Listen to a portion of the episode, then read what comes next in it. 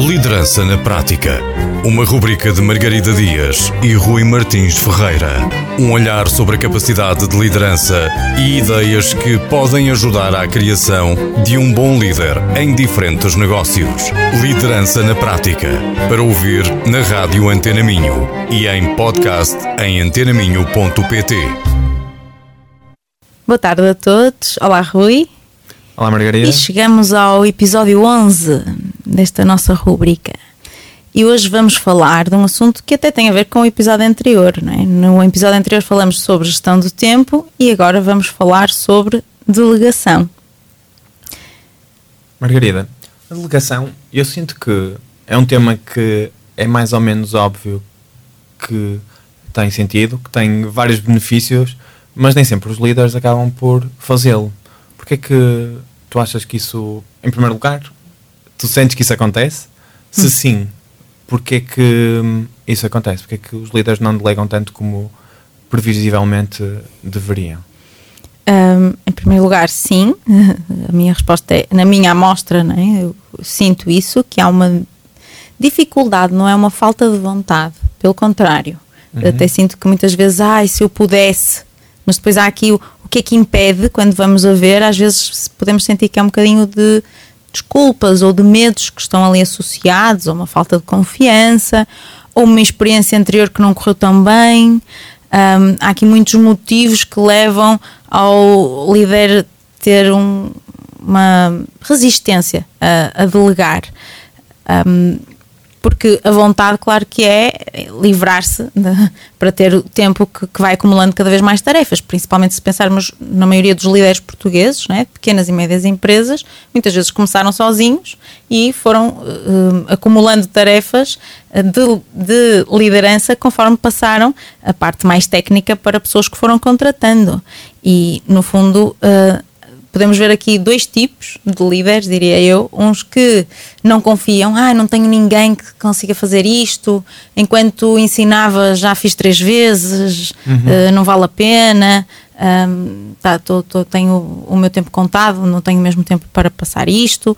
Ou também ao outro lado, que é o líder com pena da equipa. Oh, coitados, vou, vou pô-los a fazer isto, é tão chato acho que não. Eh, ou então ah, já estão tão sobrecarregados, já, já lhes deu tanta coisa para fazer, não tem coragem. Não tem coragem. E às vezes põe-se o líder a fazer aquele trabalho que nós podemos chamar às vezes de estagiário, apesar de eu não concordar muito, mas isso seria outro episódio, ok? um, mas no fundo aquele trabalho mais uh, fácil e que, que qualquer pessoa poderia aprender rapidamente e fazer, mas porque é chato, o líder uh, prefere continuar a ser ele a fazer. Mas há outros motivos. Às vezes há a informação confidencial, tenho algum receio, não é? Não estão preparados, não, não têm experiência. N motivos. Um dos que eu sinto que às vezes acontece é as profecias autorrealizadas, que é o líder acha que a tarefa, sendo delegada, vai ser mal feita e depois, por má formação, por, por má passagem dessa mesma tarefa, efetivamente a tarefa fica mal feita. E isso uhum. reforça o julgamento relativamente à não passagem ou à não delegação das tarefas, que é vai ser mal feito, mas para isso mais vale não passar. Exatamente, eh, ou seja, acaba por ser um, uma pescadinha de rabo na boca, não é? Porque, eh, por um lado, eh, eu quero delegar, mas quando delego não planeio, não, não delego como deveria, então, obviamente, o processo corre mal, então eu fico calejado e depois, se calhar, já tenho medo de delegar e então fico frustrado e com as tarefas na mesma ali, sem saber o que fazer.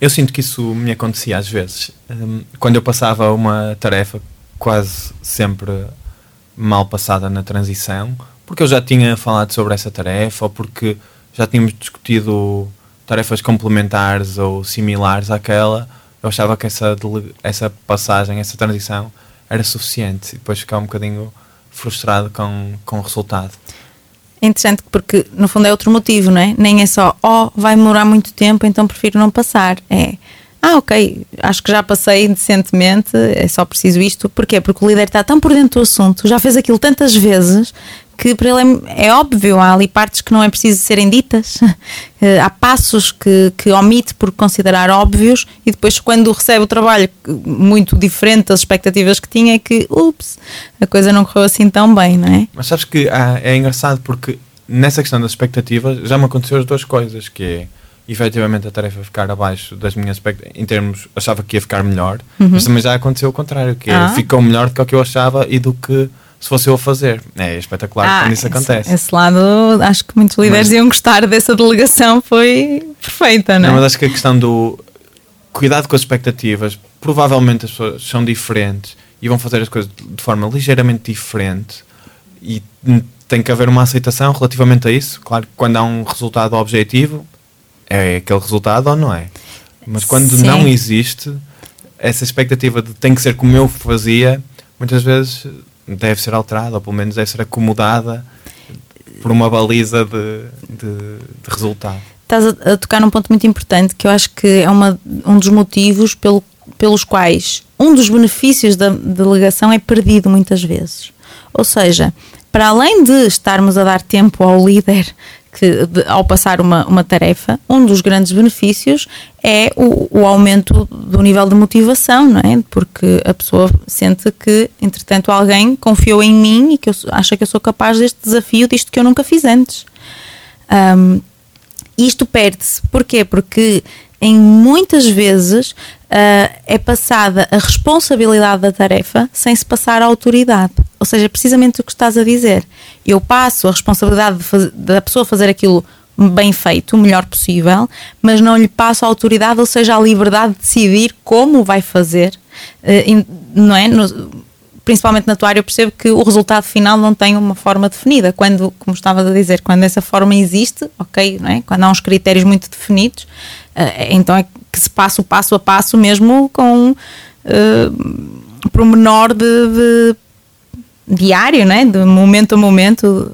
No entanto, em muitos casos e cada vez mais, estamos a falar de tarefas que exigem criatividade, que o resultado Sim. final não está definido assim. Nem, economia do conhecimento. Exatamente. Assim. Uh, e, e aí é que é tocado muitos dos pontos. É agora vais passar a fazer isso, mas eu quero que faças desta maneira e no final eu tenho, tenho que passar por mim. Claro que eu não estou a dizer para passarmos logo tudo a, a maluco e sem, sem depois vermos antes de ir para o cliente, não é? Mas uh, pelo menos dar a liberdade para a pessoa experimentar e fazer como considera que faz mais sentido. Uma das coisas que tive, tive a investigar na preparação deste episódio é hum, este processo de passagem de tarefas. Porque efetivamente existe um processo. E era onde eu falhava muitas vezes, era exatamente nisso. E há uma autora que chamada, chamada Sabina Nawaz, em que hum, tem um processo para esta passagem, que consiste em dois passos. O primeiro é identificar em que ponto do conhecimento da determinada tarefa a pessoa está e ela consegue determinar isso através de três perguntas, que é qual é que é o teu nível de conforto para esta tarefa, portanto, ou qual é que é o nível do colaborador para aquela tarefa, o que é que faria, qual é que seria a abordagem do colaborador caso estivesse a fazer a tarefa, quais seriam os passos que seguiria. E depois, a última pergunta é, há passos em particular que tenhas dúvidas? Porque estas questões baseiam-se na pirâmide da hierarquia da competência, que consiste em quatro níveis, que é inconscientemente incompetente, uhum. portanto é aquilo que não sabemos o que não sabemos, que é imenso. O passo seguinte da pirâmide é o conscientemente incompetente, depois vem o conscientemente competente e o inconscientemente competente, que é o nível que normalmente atingimos quando estamos a conduzir, que é somos perfeitamente competentes e quando fazemos uma viagem nem sabemos muito bem se nós colocamos a pé de embreagem primeiro, depois as mudanças, uhum. se quando travamos, aceleramos, portanto, há toda uma dinâmica em que já nos passa despercebida porque é automática e é inconsciente. Depois, então, baseando nessas perguntas, nós conseguimos colocar-nos nestes um destes quatro níveis uhum. e, eh, e depois há formas de migrar desde o nível 1 até ao, desde o, da base da pirâmide até ao topo. O primeiro é o líder deve fazer a tarefa e ter o colaborador como sombra, portanto, para a pessoa ver exatamente como é que é feito. Uhum. Formas interessantes de o fazer são até gravar um vídeo, idealmente com o colaborador a ver, pode haver questões ou não, mas gravar um vídeo é sempre interessante porque depois o colaborador pode rever. Pode, pode rever. Portanto, e poupa bastante tempo. O segundo nível é em que a pessoa está no, no inconsciente, inconscientemente competente. Ou com, incons, incompetente consciente, portanto, conscientemente incompetente. um, portanto, o colaborador uh, não sabe muito bem como atingir determinado resultado e o, o líder deve fazer um walkthrough, portanto, uma mostrar como é que como é que essa tarefa é feita, portanto, de, de forma oralmente explicar como é que essa tarefa deve ser feita e deve promover a autorreflexão para o colaborador tentar interiorizar quais é que seriam os passos a tomar caso tivesse que fazer essa tarefa. Hum. O, terceiro, o terceiro ponto está na fase intermédia entre conscientemente incompetente e conscientemente competente e o líder deve dar contexto, focar-se no porquê. Para que a pessoa, sabendo mais ou menos, como, portanto, está ali no meio, sabendo mais ou menos como fazer, ter um contexto mais geral sobre o porquê da razão um, da, de como é que deve a tarefa ser feita. Isso dá contextualização ao que é, ao que é pretendido. Isso é interessante porque isso ajuda a, quando há um imprevisto, é mais fácil para a pessoa resolver o problema se souber o que está por trás. É? Exatamente. É? Faz toda a diferença. Do seguinte, quando o, o, um, o, o colaborador está no conscientemente competente, para aumentar o nível de conhecimento da tarefa, o líder deve perguntar o que é que a pessoa tem aprendido, que insights é que tem retirado, para que isso consolide ainda mais aquilo que o colaborador sabe e às vezes vai fazer com que a pessoa, perguntando-se mais sobre a tarefa, vai perceber que sabe mais coisas do que se calhar aquilo que julgava. E o último nível é apenas estar de, eh, de suporte, uhum. servir apenas de apoio para as tarefas, porque às vezes as prioridades mudam, o cliente quer outra coisa e, portanto, o líder faz, de, faz apenas de suporte quando estava a conversar sobre este tema também com uma outra pessoa, ela resumiu de forma muito simples que é no primeiro na primeira fase eu faço, o colaborador observa, eu faço, tu ajudas, tu fazes, eu ajudo, tu fazes, eu observo. Ah, assim fica simples, fácil de decorar para os nossos ouvintes poderem aqui utilizar. Uh, gostei mesmo, faz, faz toda a diferença e é simples, é fácil de perceber e iria mudar muita coisa uh, se alguém usasse este planeamento para efetivamente uh, poder delegar decentemente qualquer tarefa. E, e fizeste-me lembrar também de um outro ponto que é se o, o divisor de águas então é este planeamento, não é?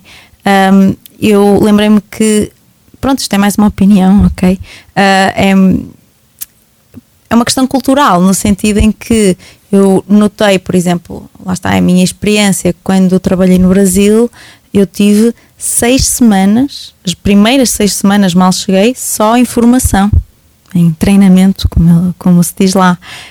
Só depois é que eu entrei e entrei se calhar nesta fase de na mesma uh, ainda de observação e depois de ajuda e só depois é que fui então ser eu a pôr a mão na massa, vamos dizer assim.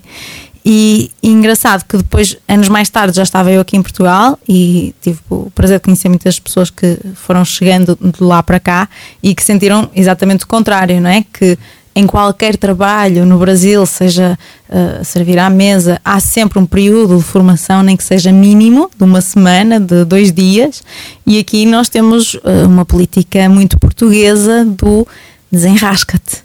Então eles a contarem que, em particular, uma pessoa que, que contou que hum, era para servir num café e chegou lá no primeiro dia, bandeja na mão, pronto, é, é podes começar. E ela, muito assustada, lá tentou imitar as pessoas com quem trabalhava e acabou por uh, contar um episódio em que nós, ainda por cima, somos um bocadinho, vá, picuinhas com o café, não é? Um cheio, um curto, uh, um com cheirinho.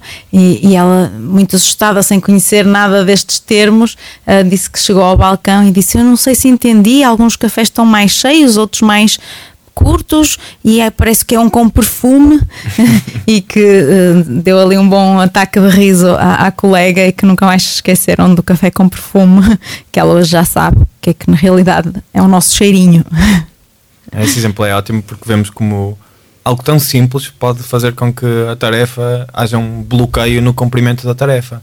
Porque vamos imaginar que a outra pessoa era também, eh, não conhecia a expressão, porque também tinha começado a trabalhar e tinha vindo uhum. do Brasil basicamente não, o café ou, ou o cheirinho não saía.